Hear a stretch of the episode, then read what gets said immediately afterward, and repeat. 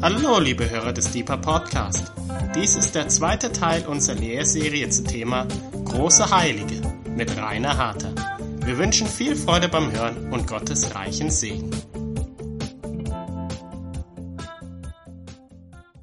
Wir haben letztes Mal den ersten Teil dieser Lehrserie Große Heilige angefangen und ähm, ich möchte nichts wiederholen, was ich letztes Mal gesagt habe, außer eine ganz kleine Geschichte bei unserem ersten Heiligen, um den es geht.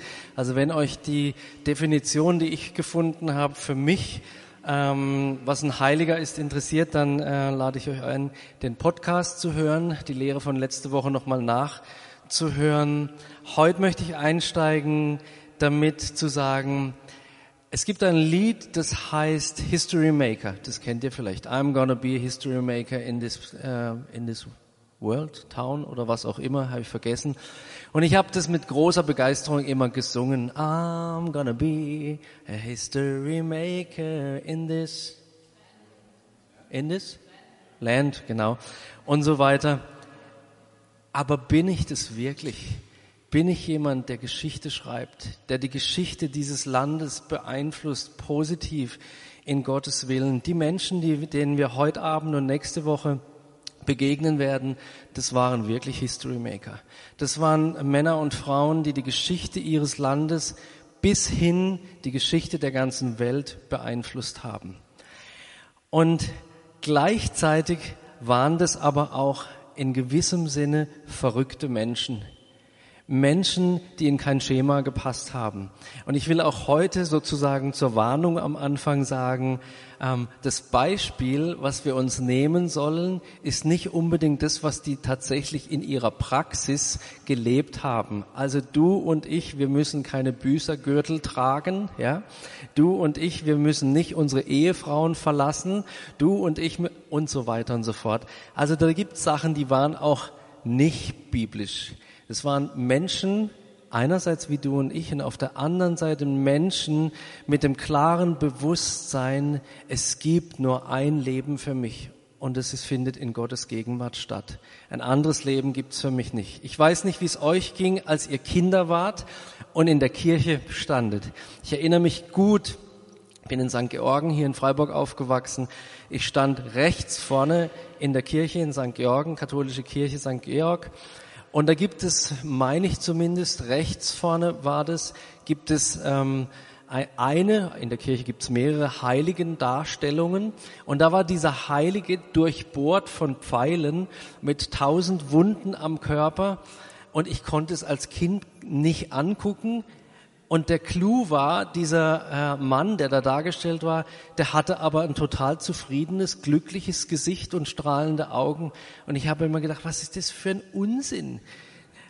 Das macht mir A, als kleiner Junge, hat mir das Angst gemacht und dann habe ich diesen Blick nicht zusammenbekommen mit den Pfeilen in seinem Körper. Ja? Wie kann einer glücklich sein, der so leidet?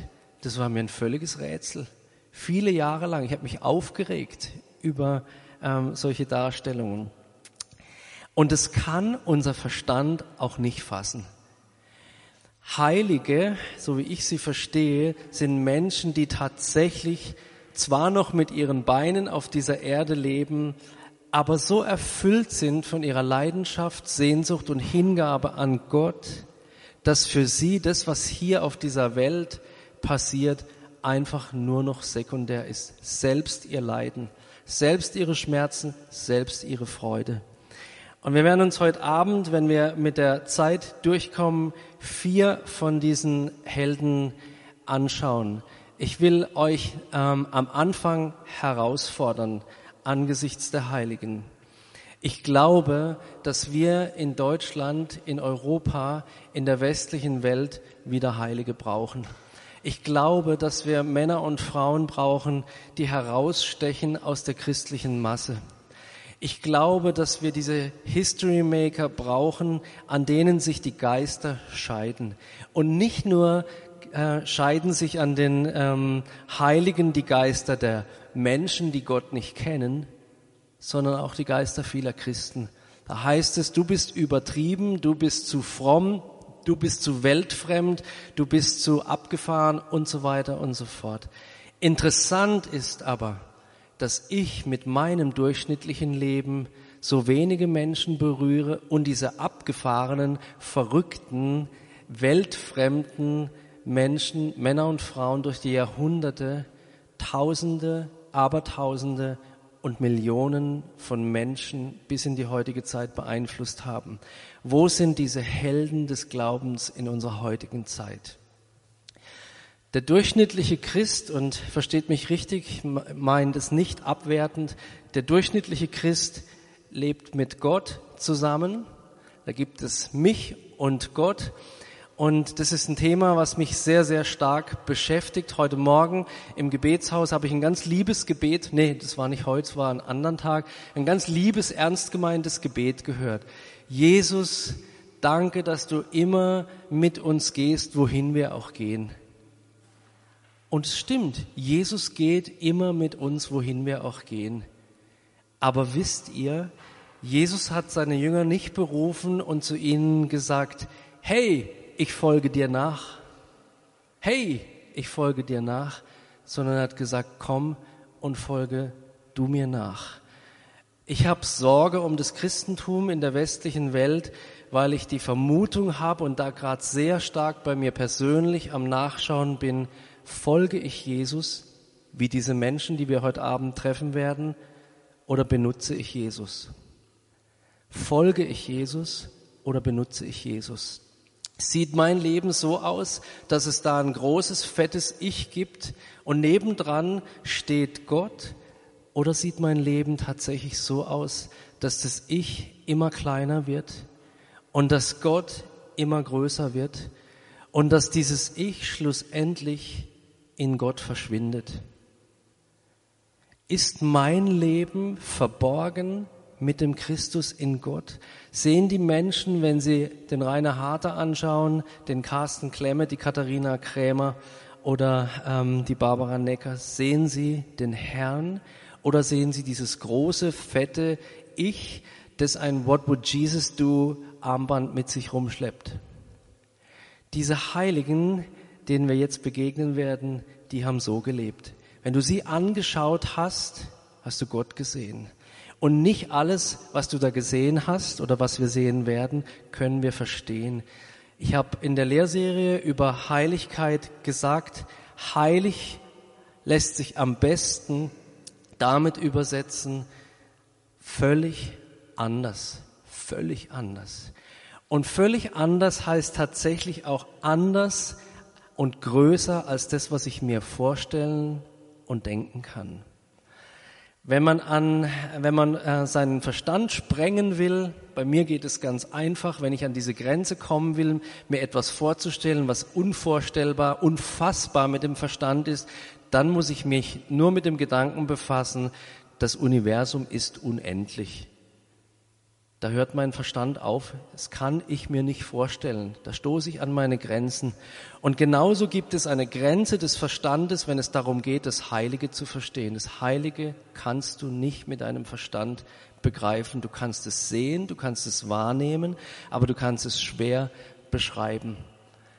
Anhand dem Leben von Menschen, anhand von Geschichten und von äh, autobiografischen Aussagen, von Zitaten möchte ich euch heute Abend mitnehmen und mal ganz hinten anfangen. Also wir fangen hier im 12. Jahrhundert an und uns ein bisschen nach vorne in die heutige Zeit dann im Lauf des nächsten Abends vorarbeiten. Anhand dieser vier Gestalten möchte ich euch herausfordern heilig zu leben, möchte ich mich herausfordern, heilig zu leben. Die Beschäftigung mit diesen Männern und Frauen lässt mich nicht kalt. Ich habe viel gelesen über die meisten von ihnen, mich intensiv be beschäftigt und dennoch sind sie mir ein Geheimnis geblieben und ich kann nicht fassen, wie sie gelebt haben. Ich möchte jetzt anfangen mit natürlich dem Klassiker Franz von Assisi. Für die einen äh, ist der Franz von Assisi diese, die, dieser verklärt blickende Franz, der mit den Wölfen und mit den Vögeleien und mit den Bäumen spricht, also das ähm, mittelalterliche Pendant zu den heutigen Baumumarmern. Aber es gibt ein ganz anderes Bild, ein realistisches Bild, ein echtes Bild von Franz von Assisi. Und Franz von Assisi ist jemand, der ähm, auf die Menschen eine unglaubliche Wirkung hatte, weil er etwas hatte, was ihn heilig gemacht hat. Und das werden wir uns anschauen. Ich möchte euch ein bisschen äh, hineinnehmen in sein Leben mit der Geschichte, mit der ich letztes Mal aufgehört habe. Franz nach seiner Bekehrung sein Vater war ein reicher Tuchhändler und der Franz, dem ging's gut, der war ein Lebemann, der hatte alles. Ich habe letztes Mal irgendwie was gesagt, der hatte die Autos, die Frauen, der hatte das neueste ULED-Fernsehen und alles, was du haben kannst oder auch nicht. Der war zufrieden, der hatte alles materiell gesehen. Und dieser Franz kam zu einem bestimmten Zeitpunkt seines Lebens, den wir nachher sehen werden, ähm, zu einer Begegnung mit Jesus. Und sein Leben hat sich radikal geändert. So radikal, wie folgende Geschichte zeigt. Franz läuft auf der Straße nach seiner Bekehrung und dann begegnet ihm ein Freund und dieser Freund aus alten Tagen auf der anderen Straßenseite ruft ihm zu, hey Franz, und der Franz reagiert überhaupt nicht. Und dann kommt dieser Freund näher, Franz kommt auch näher auf ihn zu, immer noch auf der anderen Straßenseite. Hey Franz, Franz, hey, kennst du mich nicht mehr? Und sie kommen sich noch näher und irgendwann, weil Franz nicht reagiert, kommt der Freund über die Straße auf ihn zu und sagt, hey Franz, erkennst du mich nicht? Ich bin's doch. Und der Franz antwortet, aber ich bin's nicht mehr ich bin's nicht mehr. Der hatte so abgeschlossen mit seinem Leben, dass er sagen konnte, ich bin's nicht mehr. Der Franz ist aufgewachsen, das habe ich gesagt, in wohlhabenden Elternhaus. Er war ein Anführer in der Jugend seiner Stadt. Also als ich groß geworden bin, wäre er derjenige mit dem tollsten Moped gewesen. Ja tollstes Moped, am besten frisiert, die tollsten Freundinnen, das war der Franz. Und der Franz hat mit großen Händen das Geld seines Vaters ausgegeben und hat das Leben als Lebemann in vollen Zügen genossen. Damals war der Traum eines jugendlichen äh, Mannes, weiß nicht, was heute der Traum eines jugendlichen Mannes ist, aber damals war so, er wollte einen Aufstieg haben in die ritterliche Welt. Also das war so Popstar oder sowas, das war damals, waren das die Ritter, da wollte er hin in diese Szene. Mit 20, immer noch ein junger Mann, ist er dann in eine Existenzkrise gekommen, die sieben Jahre gedauert hat. Sieben Jahre eine Zeit des Leidens, des Nichtwissens, wofür lebe ich? Wer bin ich? Was mache ich mit Geld? Was mache ich mit dem materiellen Reichtum?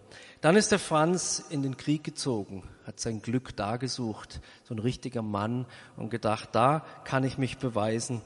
Aber dann gerät er in Gefangenschaft, ist ein Jahr in der Haft und erkrankt schwer. Noch mehr verspürt er jetzt, dass dieses Leben auf der Erde ihn nicht erfüllt, dass ein Leben in Reichtum ihn nicht erfüllt. Und dann überlegt er sich, vielleicht lohnt es sich, mit Gott zu leben. Aber dann wird er gesund. Und das ist ja ganz oft so. Wir haben Probleme und überlegen uns, ob wir dann mit Gott leben, ob vielleicht Gott eine Alternative ist. Beim Franz war es auch so, der wurde wieder gesund und der Gedanke war wieder vergessen. Einige Zeit später hat der Franz einen Traum. Und in diesem Traum wird ihm eine Frage gestellt. Und diese Frage lautet, wer kann dir Besseres geben? Ein Herr oder ein Knecht? Franz antwortet, der Herr. Darauf sagt die Stimme Gottes zu ihm, warum also suchst du den Knecht, also die Ersatzlösungen und nicht den Herrn? Dann sagt Franz, was willst du, Herr, dass ich tun will, tun soll?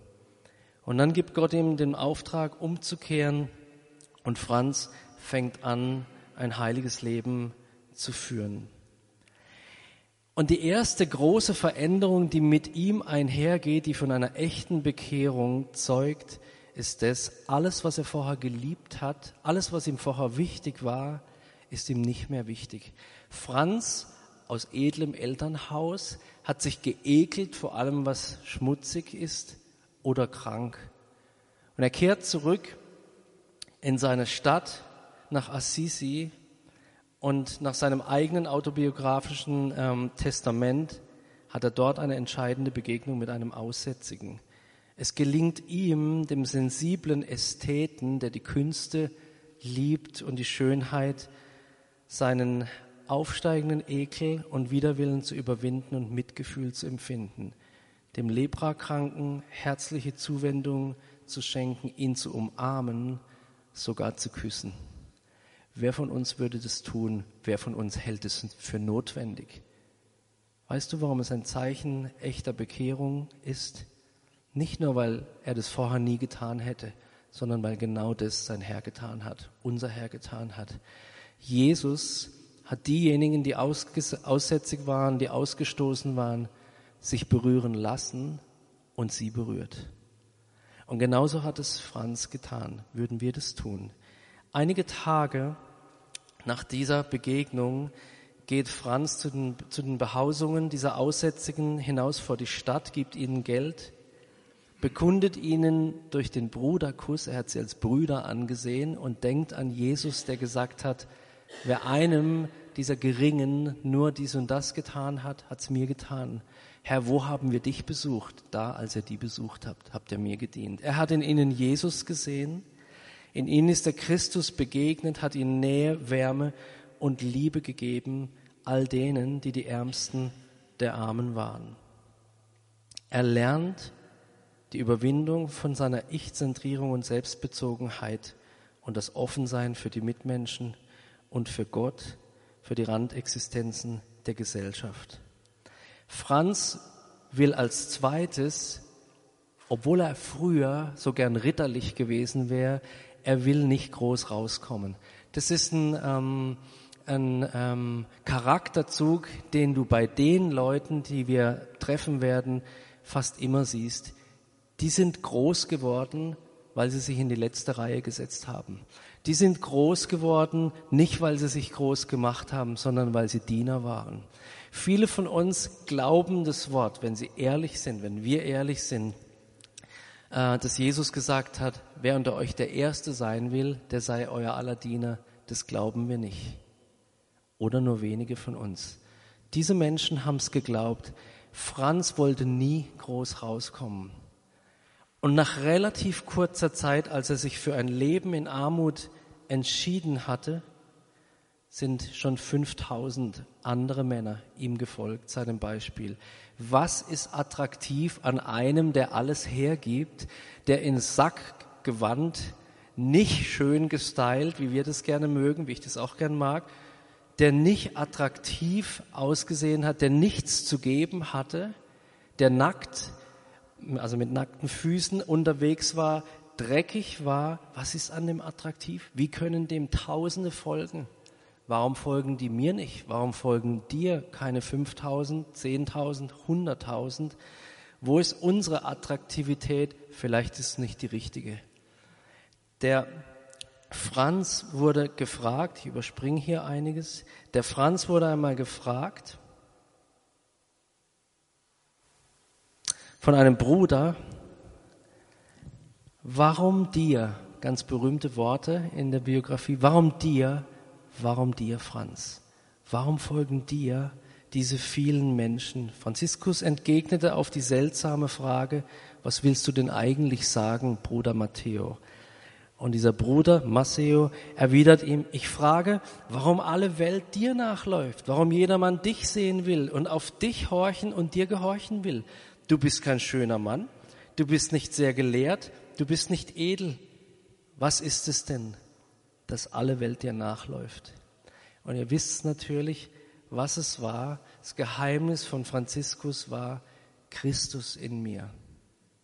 Größer ist der Kreis in meinem Leben, wie wir vorhin auf der Folie gesehen haben, in dem Gott steht, als der Kreis, in dem Franziskus steht. Größer die, sind die Eigenschaften Gottes in meinem Leben. Größer der Wille Gottes, die Sehnsüchte Gottes als meine eigenen Sehnsüchte, Leidenschaften und mein eigener Wille. Sein Geheimnis war seine Jesu, Jesus-Zentriertheit oder Christozentrik. Er war fokussiert auf Jesus Christus. Seine Gabe und seine Attraktivität bestand darin, an Christus zu erinnern, Wer ihn gesehen hat, war konfrontiert mit Jesus Christus. Aus seinen Augen und aus seinen Werken hat dieser Jesus gestrahlt. Ich habe ein, um das abzuschließen, äh, unsere Beschäftigung mit Franz, ich habe ein schönes Zitat gefunden von einem österreichischen Theologen und Religionssoziologen Adolf Höll, Holl, Adolf Holl. Er hat geschrieben, ein letztes Mal, bevor der Wagen des Fortschritts endgültig losdonnerte, hat einer die Antriebskräfte für die gewaltige Bewegung geprüft, die Bewegung der Moderne, und verworfen. Franz, der letzte Christ. Wie kein anderer nach ihm hat er sich körperlich durch seine Lebensführung gegen die Kräfte der neuen Zeit abgearbeitet. Was er den Menschen vermitteln wollte, war keine neue Theorie, sondern eine alte Praxis, die des Jesus Christus.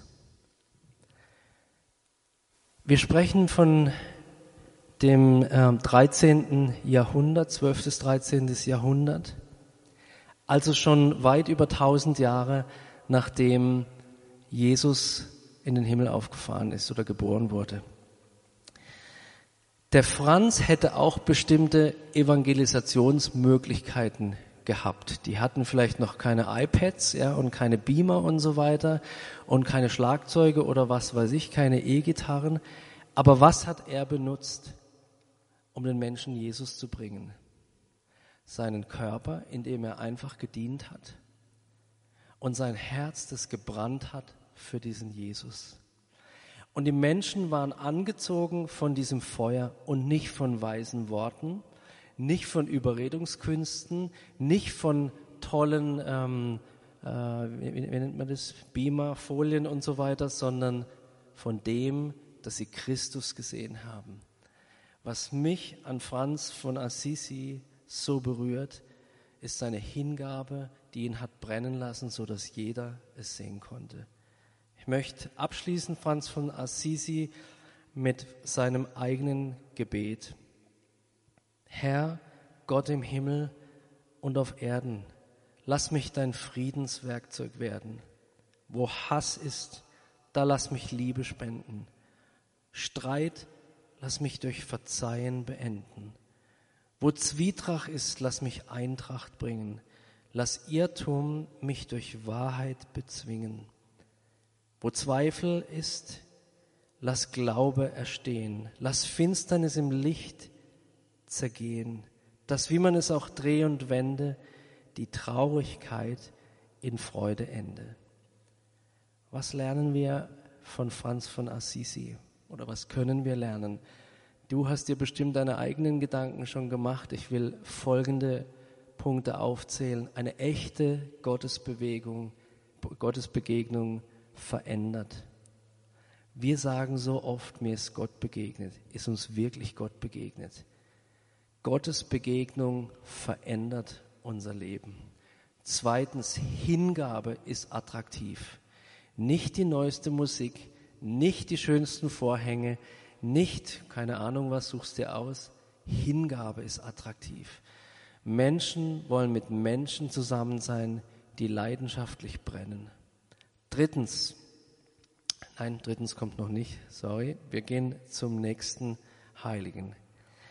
Nikolaus von Flühe, ein Schweizer, den kennt ihr auch, den Retter der Schweiz, der, der Nationalheld der Schweiz, ein äh, Mann, an dem sich ebenso die Geister scheiden wie an Franz von Assisi. Nikolaus von Flühe hat gelebt im 15. Jahrhundert, also wir machen einen Sprung und ich möchte euch auch Anteil haben lassen an seinem Leben. Der Nikolaus, der war ein Bauer, also auch in dem Fall jetzt kein gebildeter Mann, ein einfacher Mann, war ein Bauer, hat geheiratet und ähm, hatte dann zehn Kinder. Und jetzt lese ich euch gleich den Klops am Anfang vor. Zitat. Sein Grabstein, seine Grabinschrift kann man heute noch lesen, Grabstein von 1518, ähm, einige Jahre nachdem er gestorben ist, aufgestellt. Im Jahre 1467 ging der selige Bruder Klaus von Frau und Kindern weg in die Wildnis und diente Gott während 19,5 Jahren ohne leibliche Speise. Er ist am St. Benediktstag im Jahr 1487 gestorben. Hier liegt er begraben. Unfassbar. Stell dir vor, auf deinem Grabstein steht, im Jahre sowieso ging der selige Bruder George oder der selige Bruder Jonas von Frau und Kind weg in die Wildnis und diente Gott 19,5 Jahre ohne was zu essen. Und hier liegt er jetzt begraben.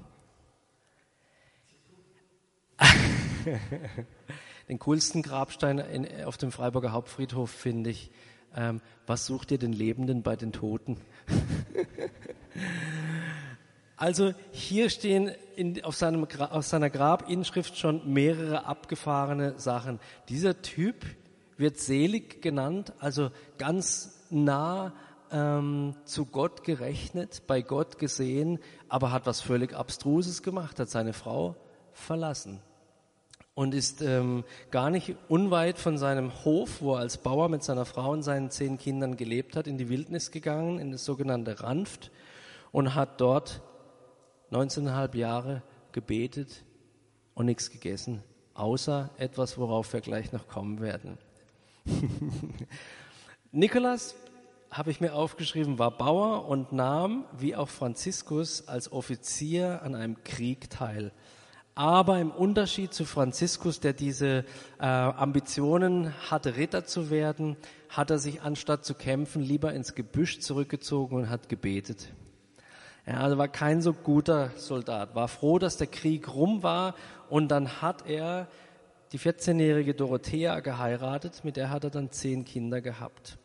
Er wurde reich als Bauer, war ein erfolgreicher Geschäftsmann, wurde schließlich sogar Ratsherr des Kantons und Richter in seiner Gemeinde. Wegen seiner Gerechtigkeit und Klugheit war er ein geachteter Mann.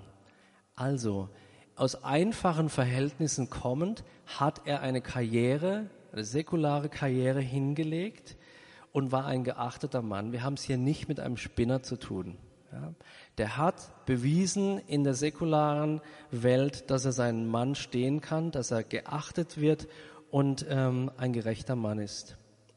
Zweimal hat Nikolaus so stark in seinem Leben den Ruf Gottes gespürt, ihn zu suchen, dass er gehen wollte und alles hergeben wollte. Aber er wollte nicht gehen ohne das Einverständnis seiner Frau.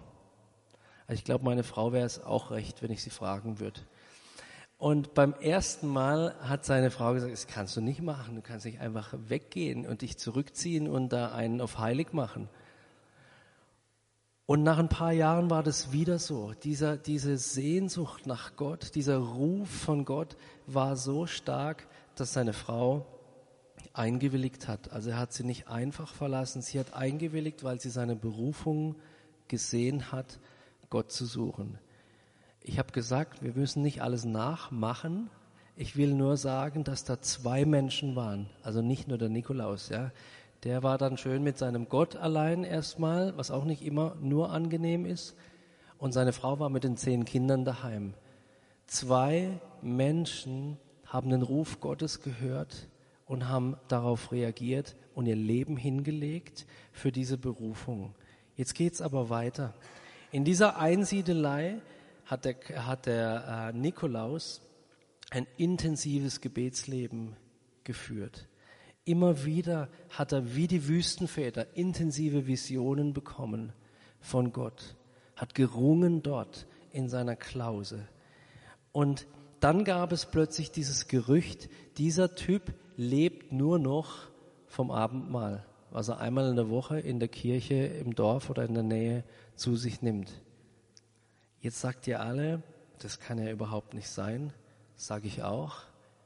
Aber dann müssen wir auch alle Wunder, die in der Bibel stehen, erstmal streichen, weil die können genauso wenig sein. Die Männer und Frauen in seiner Umgebung haben auch gedacht, das kann nicht sein. Und dann haben sie eine bischöfliche Untersuchung angeordnet. Könnt ihr alles nachlesen. Also das ist ja nicht jetzt so weit zurück wie beispielsweise das Evangelium, an das wir glauben. Und diese bischöfliche Untersuchung hat das Ergebnis gebracht, wir finden nur Bestätigung dafür, dass er dieses Leben führt. Der zuständige Bischof selber hat es bestätigt, das stimmt. Dieser Mann lebt so asketisch, dass er nur vom Abendmahl lebt. Frag mich nicht, wie es funktioniert. Ihr braucht es nicht nachmachen. Welche Auswirkungen hatte dieses abstruse Leben auf sein Umfeld? Ich habe vorhin gesagt, der Klaus war Retter der Schweiz, da kommen wir nachher noch dazu. Jetzt möchte ich sagen, seine Zeitgenossen betrachteten oder beobachteten dieses asketische Leben neugierig und misstrauisch. Aber so wie ich erlebt habe, persönlich hier in dieser Stadt, am Anfang, wenn du einen Weg der Radikalität gehst, und meiner ist lang nicht so radikal wie der, dann wirst du misstrauisch beäugt.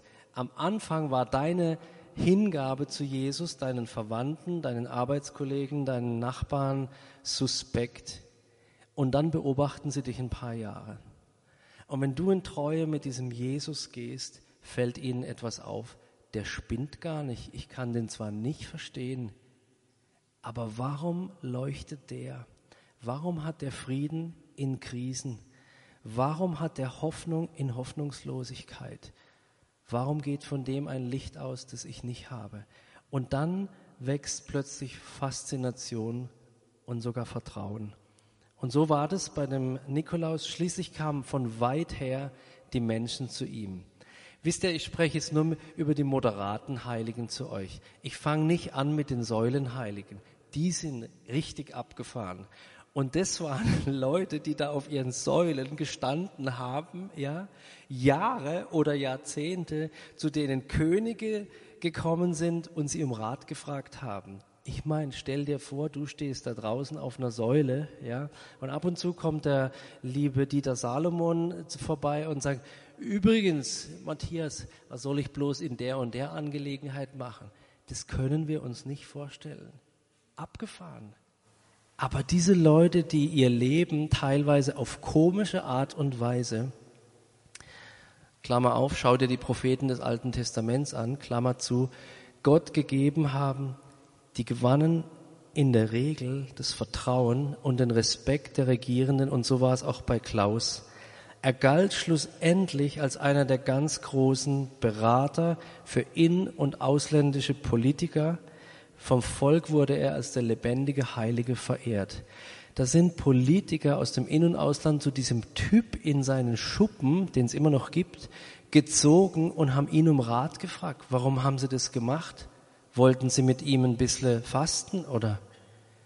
Weil sie gewusst haben, der hat was, eine Nähe zu Gott, die ich nicht habe.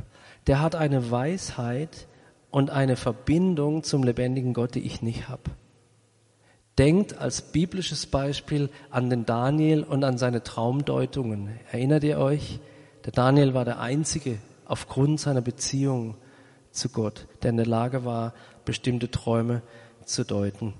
Ich habe gesagt, Nikolaus, Nikolaus war der Retter der Schweiz und es war tatsächlich so, als die Kantone uneins geworden waren und die ganze Eidgenossenschaft auf dem Spiel stand, hat er ihnen eine Botschaft des Friedens geschickt, sie aufgerufen, Frieden zu halten und hat so die Eidgenossenschaft gerettet. So hat sein Wort gegolten. So viel Gewicht hat sein Wort gehabt. Ich will auch ein Gebet von Nikolaus anschließen, bevor wir zum dritten Heiligen gehen und vielleicht müssen wir den vierten dann nächstes Mal anschauen. Tägliches Gebet von Nikolaus von Flühe. Mein Herr und mein Gott, nimm alles mir, was mich hindert zu dir. Unglaublich. Weißt du, mein Gebet, mein erstes Gebet jeden Morgen ist ein Bittgebet. Ich sitze am Frühstück oder lieg noch im Bett und ich bete, Herr Jesus, ich stelle jetzt meine ganze Familie unter den Schutz deines Blutes und so weiter. Dieser Typ hier, Nikolaus von Flühe, hat als erstes gebetet, Herr, nimm mir alles weg. Nimm mir alles weg, was mich trennt von dir. Mein Herr und mein Gott, gib alles mir, was mich führt zu dir. Mein Herr und mein Gott, nimm mich mir und gib mich ganz zu eigen dir. Jeden Morgen eine komplette Lebensübergabe an den lebendigen Gott. Was ist mir aufgefallen bei Nikolaus von Flühe? Der dritte Punkt, echte Hingabe wird wahrgenommen und weckt Vertrauen. Jemand, der sein Leben hingibt, ist für andere Menschen vertrauenswürdig. Ich spreche nicht von Leuten, die heute ihr Leben hingeben und morgen wieder nicht und heute so leben und übermorgen so, sondern denen du über Jahre und Jahrzehnte ansiehst, der geht nicht nur in die Kirche, der hat sein Leben hingelegt. So jemand ist vertrauenswürdig. Viertens, Gottes Nähe macht weise. Ihr kennt, George, hilf mir, in welchen Spruch, äh, Sprüche steht's, die Furcht des Herrn ist der Weisheit Anfang.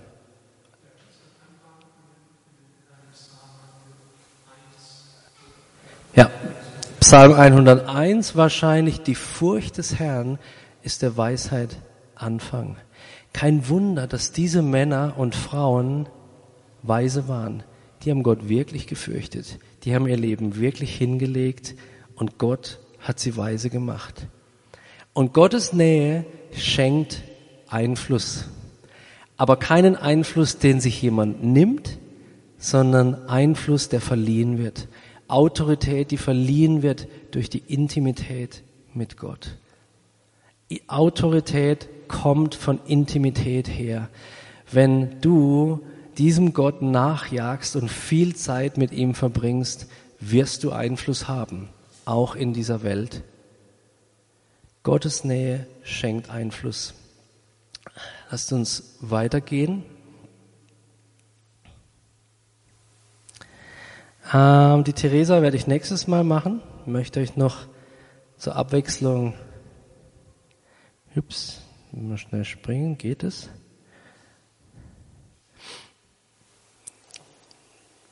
Teresa von Avila werden wir uns nächstes Mal anschauen. Jetzt würde ich gerne, na, genau, ich würde gerne mit einem evangelischen Heiligen weitermachen. Gerhard Terstegen. Jeder von euch kennt zumindest eines seiner Lieder mit Sicherheit. Ich werde es nachher am Ende statt eines Gebetes vorlesen. Gerhard Terstegen hat gelebt im 18., 17. bis 18. Jahrhundert. Und er war jemand, der auf eine ganz ungewöhnliche Art und Weise zu Gott kam. Dem ging es einfach schlecht. Ich weiß nicht, wie du zu Gott gekommen bist. Mir ging es einfach schlecht. Und ich habe gedacht, naja, ich habe schon einiges probiert, hat alles nichts genützt. Probiere ich es halt mit Jesus, wenn es nichts nützt, schaden kann es mir auch nichts. Und so hat Gerhard Terstegen sich auch bekehrt. Also Gott nimmt sogar solche Anfänge ernst und kann was draus machen. Er verspricht Gott in einer Notsituation sein Leben. Entdeckt Gott, ist begeistert von Gott und entscheidet sich, den Heiligen der alten Tage nachzueifern. Also er nimmt sich diese Leute, die wir jetzt zum Teil kennengelernt haben und nächstes Mal noch kennenlernen, zum Vorbild und eifert ihnen nach. Und er sagt, ich muss diesen Gott suchen. Er baut ein Geschäft auf und merkt, dieses Geschäft nimmt mich zu sehr in Anspruch und es ist nicht meine Berufung.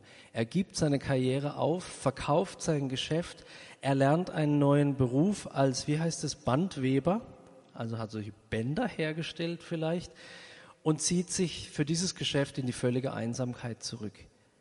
Wie Nikolaus von Flühe sucht er Gott. Und er schreibt, die Einsamkeit ist die Schule der Gottseligkeit. Du bist berufen zum gemeinsamen Umgang mit Gott. Deswegen musst du allen unnötigen Umgang mit den Menschen durchaus meiden, schreibt er. Wie die Wüstenväter hatte auch er mit großen Anfechtungen zu kämpfen. Glaub nicht, dass Einsamkeit, Rückzug, und jetzt breche ich es ganz weit runter, stilles Gebet, Stille überhaupt eine einfache Sache ist. Er hatte mit großen Anfechtungen zu kämpfen, aber er hat eine Entscheidung getroffen. Ich möchte die größtmögliche Nähe zu Gott erreichen, die ein Mensch erreichen kann. Ich möchte die größtmögliche Nähe zu Gott haben, die ich haben kann. Dafür ist alles andere sekundär. Ich habe gesagt, es gibt ein paar abgefahrene Sachen, auch hier bei ähm, Gerhard Terstegen. 1724 hat er eine Begegnung mit Gott, auf die er folgendermaßen reagiert. Er schreibt Folgendes, nicht mit Tinte, sondern mit seinem eigenen Blut. Ich verschreibe mich dir, meinem einigen Heiland und Bräutigam, Christo Jesu, zu deinem völligen und ewigen Eigentum. Befehle, herrsche und regiere in mir. Er hat sein Leben völlig hergegeben. Was ist das Re Resultat dieses Gottsuchers oder dieses Lebens des Gottsuchens?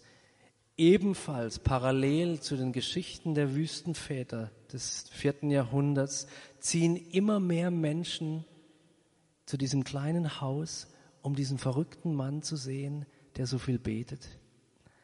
Sie kommen dorthin und fangen an, ihn um Rat zu fragen. Was würdest du in der und der Situation tun? Was soll ich tun? Das führt so weit, dass immer mehr und immer mehr Leute kamen. Die Leute standen dann irgendwann im Haus, als der Raum zu klein wurde, in dem Terstegen sich aufgehalten hat und wieder seinen Willen, gegen seinen Willen, die Fragen beantwortet hat. Der wollte einfach seine Ruhe haben und Gott suchen haben sich Leute ins Haus gedrängt, alle anderen Zimmer belegt, Leitern ans Haus gestellt, die Fenster aufgemacht, dass sie nur irgendetwas hören konnten von diesem Mann, der so nah mit Gott lebt. Das Ziel seiner Reden, ah, dafür liebe ich ihn, das Ziel seiner Reden war die Heiligung, Gott ähnlicher zu werden. Er schreibt selber, was mich betrifft, so gestehe ich, dass ich ganz anders leben würde, wenn ich die Wahl hätte ich muss, Klammer auf, leider, Klammer zu, reden, schreiben, mit Menschen umgehen und möchte gern nach meinem eigenen Wunsch eigentlich immer nur schweigen, mich verbergen und nur an Gott denken. Die lokalen Pastoren um ihn herum widerstehen ihm. Das ist denen suspekt, ja. Der soll doch lieber ganz schön brav ein Durchschnittschrist sein. Und obwohl er seine Versammlungen nie zu Gottesdienstzeiten durchführt, wird ihm für zehn Jahre verboten, irgendwas zu sagen. Zehn Jahre Schweigepflicht. Keine Versammlung mehr. Wenn einer kam, um Rat zu suchen, durfte er nichts sagen. Aber eines hat er getan, er hat Gott weiter gesucht. Gott gesucht, Gott gesucht, Gott gesucht.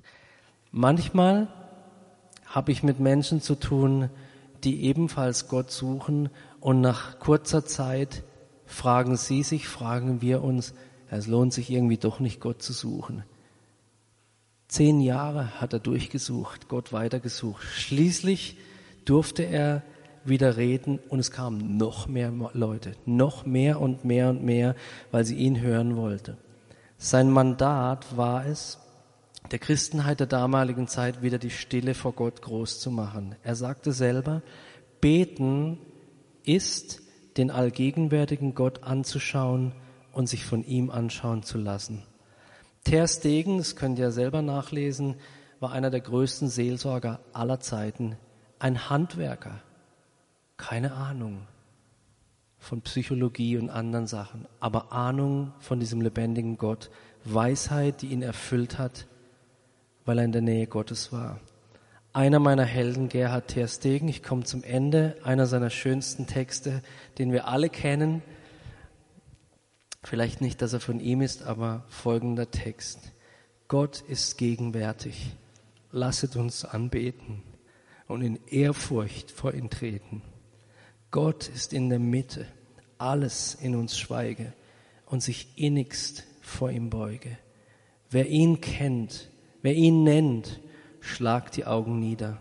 Kommt, ergebt euch wieder. Was finden wir bei diesem Gerhard? Ter. Er hat sich mit, so wie wir das tun, er hat sich mit Vorbildern beschäftigt. Er hat Biografien angeschaut und er war absolut fokussiert auf Gott.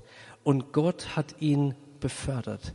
Gott hat ihn aus der Stille genommen, um andere Menschenleben zu berühren, zu segnen. Und auch bei ihm, seine Autorität kam von Intimität. Seine Autorität kam aus der tiefen Beziehung mit Gott.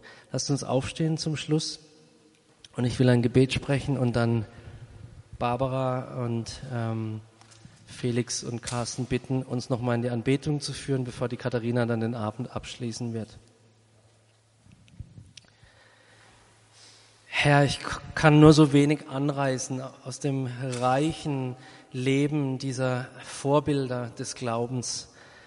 Aber das wenige, was, was ich hier anreißen kann, das berührt mein Herz so sehr. Und ich will beten für uns heute Abend, aber auch für die Kirche in Deutschland, für die Christen in Deutschland. Herr, zünde du ein Feuer der Leidenschaft in uns an. Hilf, dass unsere Herzen wirklich bekehrt sind. Hilf du, Gott, dass es nicht heißt, Gott, folge du mir bitte, wohin ich auch gehe und segne mich, sondern lass uns antworten auf dein Rufen, komm und folge mir nach. Herr, das wollen wir so gern. Und ich bete, Heiliger Geist, dass du die Worte, die gesprochen wurden heute Abend, die von dir waren, in unser Herz pflanzt, uns herausforderst und uns morgen nicht mehr der gleiche sein lässt, der wir heute noch sind. Das bete ich, Vater, zu dir in dem Namen Jesus durch den Heiligen Geist. Amen. Liebe Hörer, wenn Sie noch weitere Abende aus unserer Deeper-Serie mit und nacherleben möchten, so besuchen Sie uns einfach auf unserer Webseite www.gebetshaus-freiburg.de. Dort erfahren Sie auch, wo Sie uns finden können und wie Sie unsere Arbeit unterstützen können. Wir hoffen, Sie hatten viel Freude beim Hören und wünschen Ihnen Gottes reichen Segen.